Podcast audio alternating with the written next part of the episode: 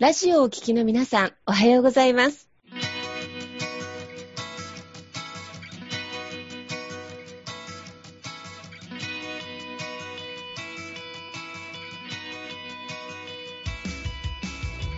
FM 那覇より毎週日曜日9時30分からお届けしております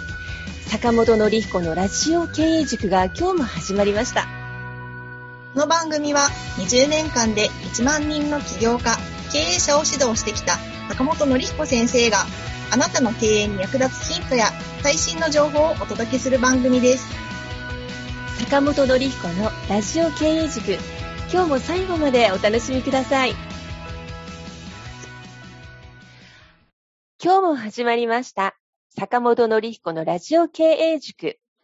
パーソナリティは私、中田民子と根葉智美がご一緒させていただきます。えー、では、坂本先生、根葉さん、今日もどうぞよろしくお願いいたします。よろしくお願いします。はい、えー本日もリモートでおつなぎしてますが、根葉さん、久しぶりにね、あの、お聞きになってらっしゃる方からちょっとご質問を受けたということでご案内してもらってもよろしいですか？はい、ありがとうございます。今回いただいたご質問がですね、スタートアップの方からのご質問でして、ええ初めての起業なんですけど、はい融資を受けたいんですが、どうしたら良いですかということでご質問をいただいております。ああ、初めての企業で融資、ね、ありますよね。坂本先生、どうぞよろしくお願いします。はい。ありがとうございます。そうですね。ね初めて独立されてですね、銀行から融資を借りるというね、方、あの、まあ、いらっしゃると思うんですけれども、で、まあね、あの、今、まあ、コロナのね、あの時期でもあるんで、まあ、すでにね、コロナのね、融資とかでお借りしたとかっていう方もいらっしゃると思いますけれども、まあ、なかなかね、最初、まあ、銀行行けばいいのか、どこに行けばいいのかっていうのが分かんなかったりとかしますので、まあ、その辺のちょっと流れをね、お話ししたいなっていうふうに思います。で、まあ、最初ね、まあ、融資、あの、借りたいなと思った時は、まあ、銀行選択肢としては銀行、地元の銀行さんか、まあ、あと信用金庫さんですね。はい。に行かれるか。あとは、まあ、ここは結構まあ民間の金融機関なんですけれども、もう一つ、えー国民生活金融高校という、えーところがありまして、まあ国民政策金融高校か、政策金融高校ですね、うんというところがありまして、で、そこは、えっ、と、まあ、国が、まあ、やってるね、金融機関で、まあ、そういうね、創業時の資金であったりとか、えー融資をね、あの、してくれるという形で、で結構最初、まあ、お金借りるときは、この、まあ、民間の銀行と政策金融高校ですね、ここの、まあ、二つが多分選択肢になるかなと思います。で、僕最初お勧めしてるのは、まあ、両方からね、まあ、あの、お金借りられると一番理想かなっていうふうに思います、最初。はいはい。で、で、銀行からお金借りるって、あの、これ借りられるときに借りといた方がよくてですね、ええ銀行って、あの、一番最初にお金借りるのが一番大変なんですね。あの、要はね、よく、銀行側からしても、なんかよくわからない人に最初お金貸さないといけないってやっぱ怖いじゃないですか。ええええだから、いろんなことを、その会社のこととか事業のこといっぱい調べないといけないわけですね。ええなので、最初ってすごく時間かかっちゃうんですけれども、でも一度でも取引をしてると、えっ、と、融資の取引ですね。融資の取引してると、あ、ここってこんな会社だなっていうのはなんとなく分かってますんで、うんじゃあ、えっ、と、次もまたお金貸そうかなっていうのもすぐ貸したりとかでできるので、なんで、自分で起業するとこの取引実績を作っとくっていうのってすごく大事になるんですよね。ね。だから、取引実績。はい。そう、そうなんです。要は、その銀行と取引してる。特に、えっ、と、普通預金の口座を開いただけだと、これ取引実績ってあんまり言わないんですが、融資の取引ですね。をするっていうところ。はい。これがまあ非常に大事になってきまして。なんで、まあ最初はね、あの、もし借りられるんであれば、まあ最初から、まあそういう銀行さんに当たって、でそこで、で、ちゃんと返済をしておくっていう実績を見せておくと、銀行としても安心が、安心になるんですね。はい。うんあ、この人はお金貸してもちゃんと返ってくる人だっていうのが取引実績見たらわかりますんで、なんで、まあ、次からも融資がしやすくなるので、なので、あの、起業した方はね、こういう銀行さんとのお付き合いというかお取引、ここをしっかりしておくっていうのがまずすごく大事になるかなっていうところですかね。うーん。これはまあ銀行さんでも、いわゆる公庫さんでも同じですか、一緒ですね。はい。なので、どっちも最初はやっぱり手続きがすごく大変なので、うん。最初に、まずは取引の、えー経験というか実績を作っておくっていうのはすごく大事かなというところですね。なるほど。まあ最初創業資金っていう形になると思うんですけど、はでも今、ネハさんね、さっきご質問をね、いただいてるってことだったんですが、そもそも、いくらを借りれば借り入れをすればいいかとか、うんそもそも何を準備すればいいかとか、ね、どうやっていけばいいのかって、結構不安ってありそうですよね。うん、あると思います。どうやって返済してこうとか。ね。うんそうですね。なんでね、まずね、その借り入れできる金額っていうのが、どの資金で借りるかにもよるんですけど、大きく分けて設備資金っていうのと、うん運転資金っていうのがあるんですね。はいはい。で、設備資金っていうのは、まあ、建物だったり、例えば、えーまあ、わかりやすいのは飲食店とか出すときですね。ええ。えーね、あの、敷金、礼金だったりとか、うん。あと内装費だったり、あとなんか最初の原材料費ね、食材の調達費用だったり、まあ何ヶ月分かの人件費だったりみたいな、うん。まあそういったのをまとめて、まあ借り入れするみたいな感じですね。で、これを、を借り入れして、で、そこからそれを、えーまあ5年とか7年とか、まあ10年とかで返していくみたいな、まあそういう計画になってくるっていう形なので、なので、そういう設備資金の場合は、まずは、ちゃんとその見積もりですね。どれぐらいお店を出すのに、どれぐらい費用かかるのかっていうところですね。ここをちゃんと自分たちで見積もる必要があります。で、で、それが、あとちゃんと、例えばこれ500万最初借りたとしたら、その500万をちゃんと何年で返せるのかっていうのを自分たちで計画を作んないといけないですね。事業計画っていうものを。はい。なんで、最初ここの計画をちゃんと作っていくっていうことが、まあ銀行から借り入れするときに、まあすごく大事になってくるというところですね。うん。で、これはお金借りる上でもすごく、事業計画ってお金借りる上でもすごく大事なんですけれども、あの、自分の身を守るっていうところでもすごく大事になります。うんうんうんはい。要は、ちゃんとね、あの、返す当てがないのに借りちゃうと、うんこれは自分の身を滅ぼしますから、うんで、どういうふうな返すね、計画になってんのかっていうところを自分でもちゃんと認識して、まあそれに向かってね、活動していくっていうところがあるので、はい。うんで、まずは最初必要になってくるその事業計画っていうものが必要になるかなっていうところですかね。これはまあ運転資金でも同様ですね、先生。そうですね。で、うん運転資金の場合は、基本的には、えーっと、もうすでに商売が始まってる場合が基本になるんですけど、大ええ体、まあ、月賞の2ヶ月分ぐらいってよく言われるんですよね。うんうん運転資金の場合は、月の売り上げの2ヶ月分ぐらいが、まあ、大体借り入れられる金額って形なので、ううんん。まあ、だからこれがね、まあ、事業がまだ始まってない段階でね、どこまで借りられるかっていうのは、まあ、あるんですけれども、うんはい。うんまあ、そういった形で借り入れをしていくという形ですね。はい。なるほどね。なんか、この、まあ、銀行さんとか、高校さんの方に初めて行くときに準備していくものっていうのは、そうですね。うんなので、今の事業の内容がわかるものを全部持っていきたいなっていう形なんですね。で、えっと、もう、決算とか申告、確定申告とかをやってる方は、その書類が3年分あったら過去3年分全部持っていくっていう形ですね。うんはい。で、銀行っていうのはね、取引どういう、その方の事業の経験がどんどういう形であるのか、で、実績がどうなってるのかっていうのを見たいので、うん。はい。あの、もうすすでにね、個人事業とかでも開業してるとかっていう方であれば、まあそういうね、過去3年分ぐらいの数字の資料を持っていきたいですし、うんうんで、例えば、サラリーマンから独立しますとか、うんまあ、それまでね、会社にいたのが、まあ、そこからね、独立していくとかっていう場合も、その、まあ、会社でのなんか事業実績みたいなのはうん見せられたらいいかなと思いますね。はい。うんなんか、まあそういうのってちょっとね、公的書類では難しいかもしれないですけれども、まあ、まあ自分でね、自分なりにまとめて、まあ過去こういう経験値があるので、で、まあ今度お金こういうの借りて、えー例えば店舗出しますよとかってなれば、あじゃあもうそういう経験がね、前職でなんかそういうのもね、やってたとかだったら、まあ信用できるよねっていう形で、まあ融資してもらえるっていう形ですね。なるほど。まあ、えっ、と、職務経歴書っていう感じですかね？そうすると簡単に言うと。そうですね。要うはん、さっき言った、なぜ、えー私がこれが、このお金が、この金額が必要でで、なぜ私がこの金額をちゃんと返せるのかっていうのを説明しないといけないんですね。まさにプレゼンテーションですね、先生。そうですね。プレゼンですし、ね、まあ資料作りですし、やっぱそこがちゃんとね、あうの、んしっかりしてないと、で、そこがちゃんと、自分でちゃんと分かってないと、あの、借りる方としても危なくて、うん。うん。で、ね、とりあえずなんか借りられればいいやとかって言って、なんかうん借りようとする方もいるんですけど、まあそれがうん全部ダメとかじゃないんですけれども、うん。やっぱりね、なんかお金借りてちゃんとそれをどう使うかっていうのは、資金管理がちゃんとできるかっていうのがすごく大事になってくるので、うん。まあそういうのも含めて自分が、まあいくらが必要で、いくらその返済して、で、売上の見込みがどれぐらい立ってくるのかっていうのをちゃんと予測を立てていくっていうことは、まあ非常に大事かなっていうふうに思いますね。うんうん。で、いかがですか？先生はね、あの銀行で融資をね、あの、昔されてらっしゃったっていうことで、やっぱり初めてだとね、ネハさん、本当わからないことばっかりで、ね、うん、ね全然わかんない。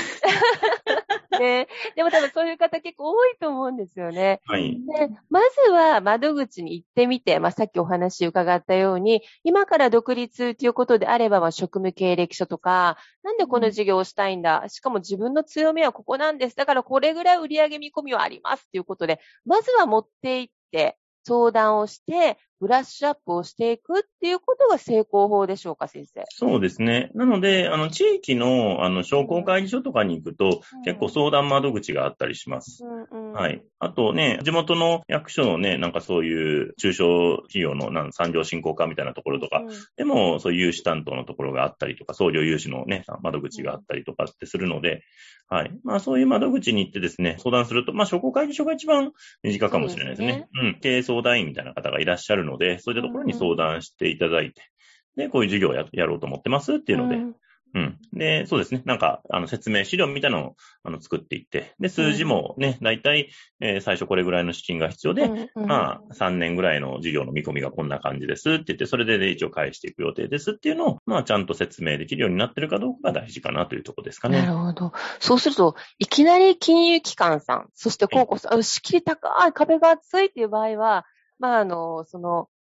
お住まいのところの商工会議所さんや団体さんへのまず融資の相談に行かれるのもいいかもしれないっていうことですかね。そうですね。あの、政策金融高校も、あの、基本政策金融高校ってそのスタートアップの支援なので、えー、あの、ね、創業の支援ですから、あの、そこも多分そういう融資の、そういう相談会みたいなのやったりとかすると思います。うんうんで、民間の銀行が、あの、あんまり、その、創業時の人ってそんなにお金貸したい感じじゃないので。そうですよね、ちょっと。うん、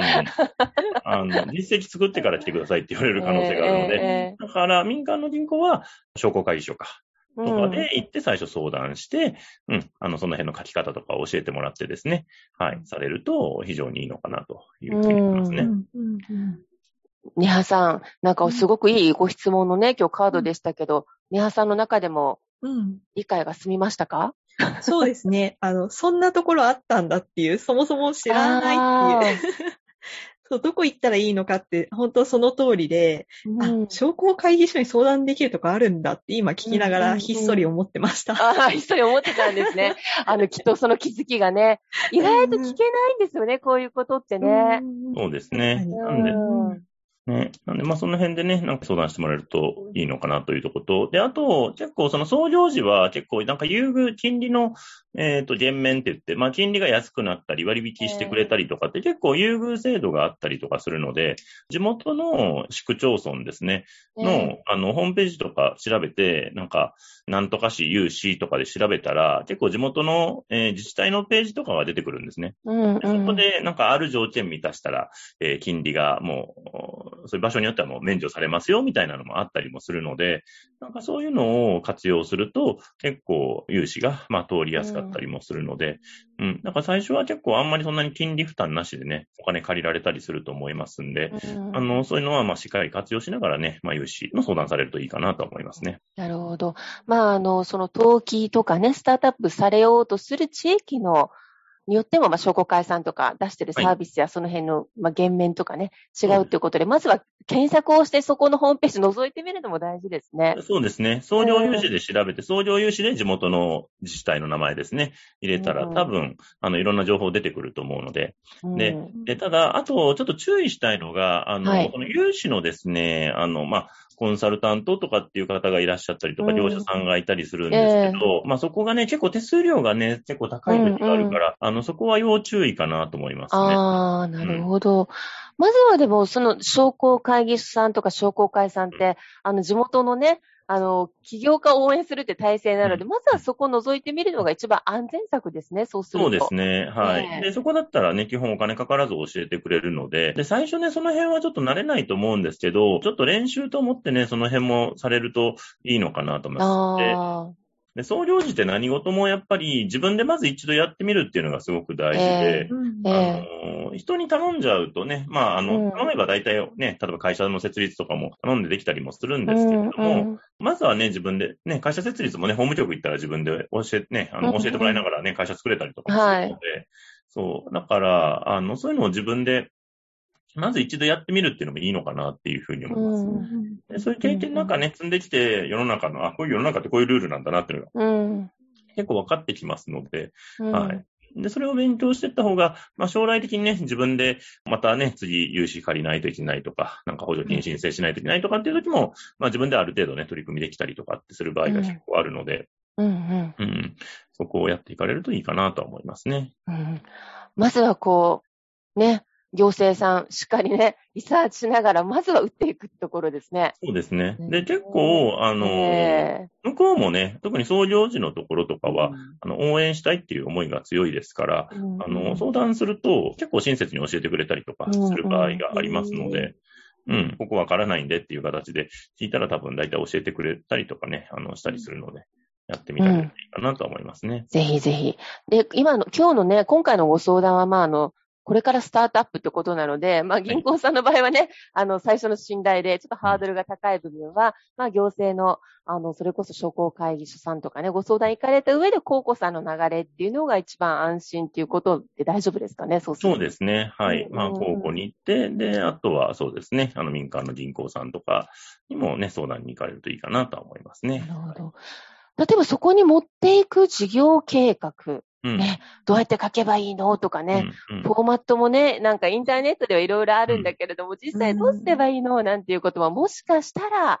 あるかもしれないですよね、先生。そうですね。あの、まあ、フォーマットはね、事業計画書、フォーマットで調べたら、結構、ホームページでね、無料でダウンロードできるものいっぱいあったりするので、それベースに作っていただいてもいいでしょうし、で、あとさっき言った、あの、ね、金融高校さんとかに行ったら、事業計画書、高校さん用のやつがあったりするんで、まあ、そういうのを書類をもらってきて書くとか、で、まあ、商工会議所行っても、あの、その商工会用のやつがありますから、まあ、それを、まあ、あの、書いていくって、埋めていくっていう形ですかね。うんうん。で、で、書き方わからないところはね、そこの担当の方に聞きながら、まあ、書いていくと、まあ、あの、大体埋まってくるかなという形ですから、はい。ね、書いていただけるといいかなと思いますね。これはちゃんと聞いちゃっていいんですね。あ、はい。もうどんどん聞いた方がいいと思います。あの、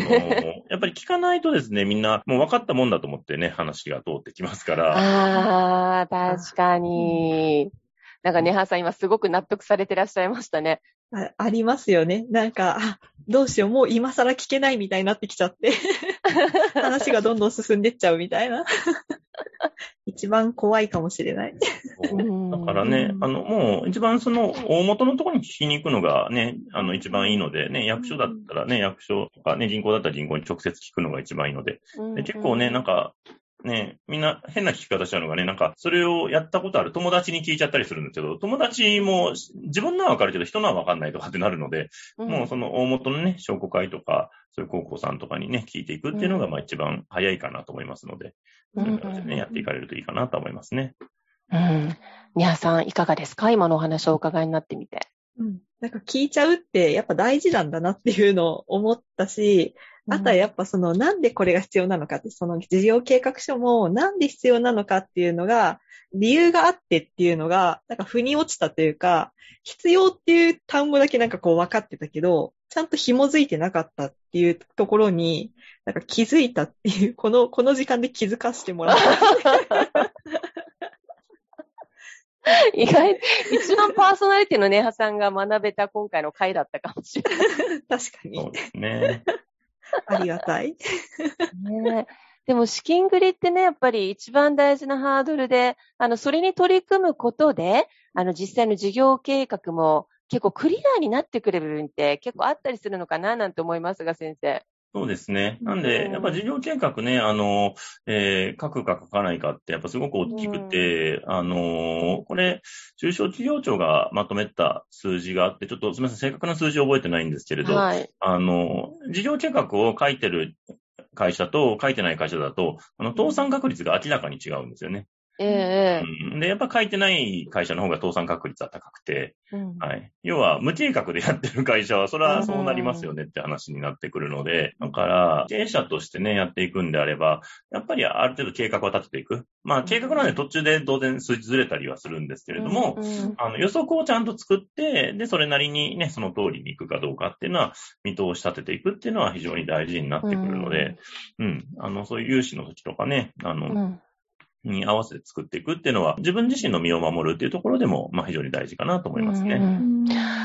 多分その事業の軸が決ま、ね、定まっていれば、多分ビジネスプランって少しね、あの変化してきたりっていうこともあると思うんですけれども、うん、やっぱりその軸をしっかりあの、作って事業計画を展開していくっていう意味では、あの、先生のね、あの、本がすごくお役に立つと思います。3つの不安がなくなれば、企業、あなたの企業は絶対成功するっていうことで、これ多分読む中でチャート式で頭がね、すっきりしてくる部分もあると思うんですが、先生いかがでしょうかね、その辺は。そうですね。まあ、その辺のね、うん、自分の事業が、まあ、どういうね、目的でやろうとしててね、はい、あの、どういう後戦略でやろうとしてるのかで、あと、おのをどうするのかっていうのをね、えー、まあ、まとめる上でもね、まあ、僕の方も参考にしたりしたらと思いますし、はい。で、まあ、事業計画ね、でも本当書いてると、で、1年に1回ぐらいはね、あの、事業計画はやっぱり見直してほしいなと思ってまして、うん、うん、やっぱそこをね、見直さないとね、なんか、どちらかったままね、事業を進めていくっていう形になるんで。で、確かに。うん、でね、で、最初事業計画作っておくと、あの、今はね、あの、補助金とかでも結構役立ちますから、ええ。ー、今ね、あの、コロナでもありますし、あとまあね、中小事業向けの補助金とかもやっぱり、あの、いろいろ出てるので、あの、えー、からとかね、自治体からも。えー、そういうのでね、あの、資金を補助金とかで賄えたりとかする場合もあったりとか、あとは、もっとね、あの、大きな形で資金調達していきたいとかで、まあ、出資者をね、募ってったりとか、うん、あとはもう本当にね、ベンチャーキャピタルみたいなのを使っていくとかっていう時も、やっぱりそういう事業計画書っていうのはやっぱり、あの必須になってくるので、うん、はい。まあそこをね、まあそういうのを作ってね、ちゃんと説明できるかどうかでね、あの会社を大きくできるかどうかまだ変わってくるので、ええーはい、まあこの辺はベースのスキルになってくるかなと思いますね。ありがとうございます。今日本当にね、いろいろ学ばさせていただきました。はい。後半少しあの、お知らせしたいことがあって、えー、っと、7月に、あの、先生の講座が開催されました、えー、豊見城市、えー、株式会社この町デザインさんが発信しているトヨプラカレッジね、あのビジネスをされたいっていう方向けの、えー、情報発信をされてらっしゃいますが、えー、9月の26日日曜日1時から2時40分まで、えー、沖縄タイムズさんの、えー、地域社会課題解決型のクラウドファンディングをあの発信してます。リンクユーさんとえコラボレーションで初めてのクラウドファンディング講座えー、なかなか聞けないクラファンの基礎からですね、学べる内容となっておりますので、東洋プーラーで、えー、検索をされて、ぜひご関心のある方、オンラインなので参加していただければと思います。はい。では今日学びのお時間でしたが、えー、坂本先生、ネハンさんどうもありがとうございました。ありがとうございました。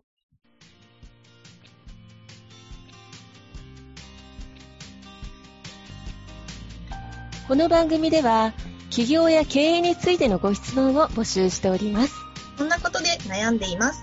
こんな場合はどうしたらいいの？などなどご質問がありましたら、ぜひ番組宛に送ってくださいね。はい。えー、質問の宛先は、立志財団のホームページより、お問い合わせの欄からご質問ください。えその時には、ラジオ経営塾についてとお書きください。また、ツイッターでも質問を受け付けております。ハッシュタグ、ラジオ経営塾をつけて投稿してくださいね。この番組は沖縄の起業家や経営者のビジネスの成功に役立つ内容をご紹介しております。また来週日曜日9時30分よりラジオ経営塾でお会いしましょう。皆様楽しい日曜日をお過ごしください。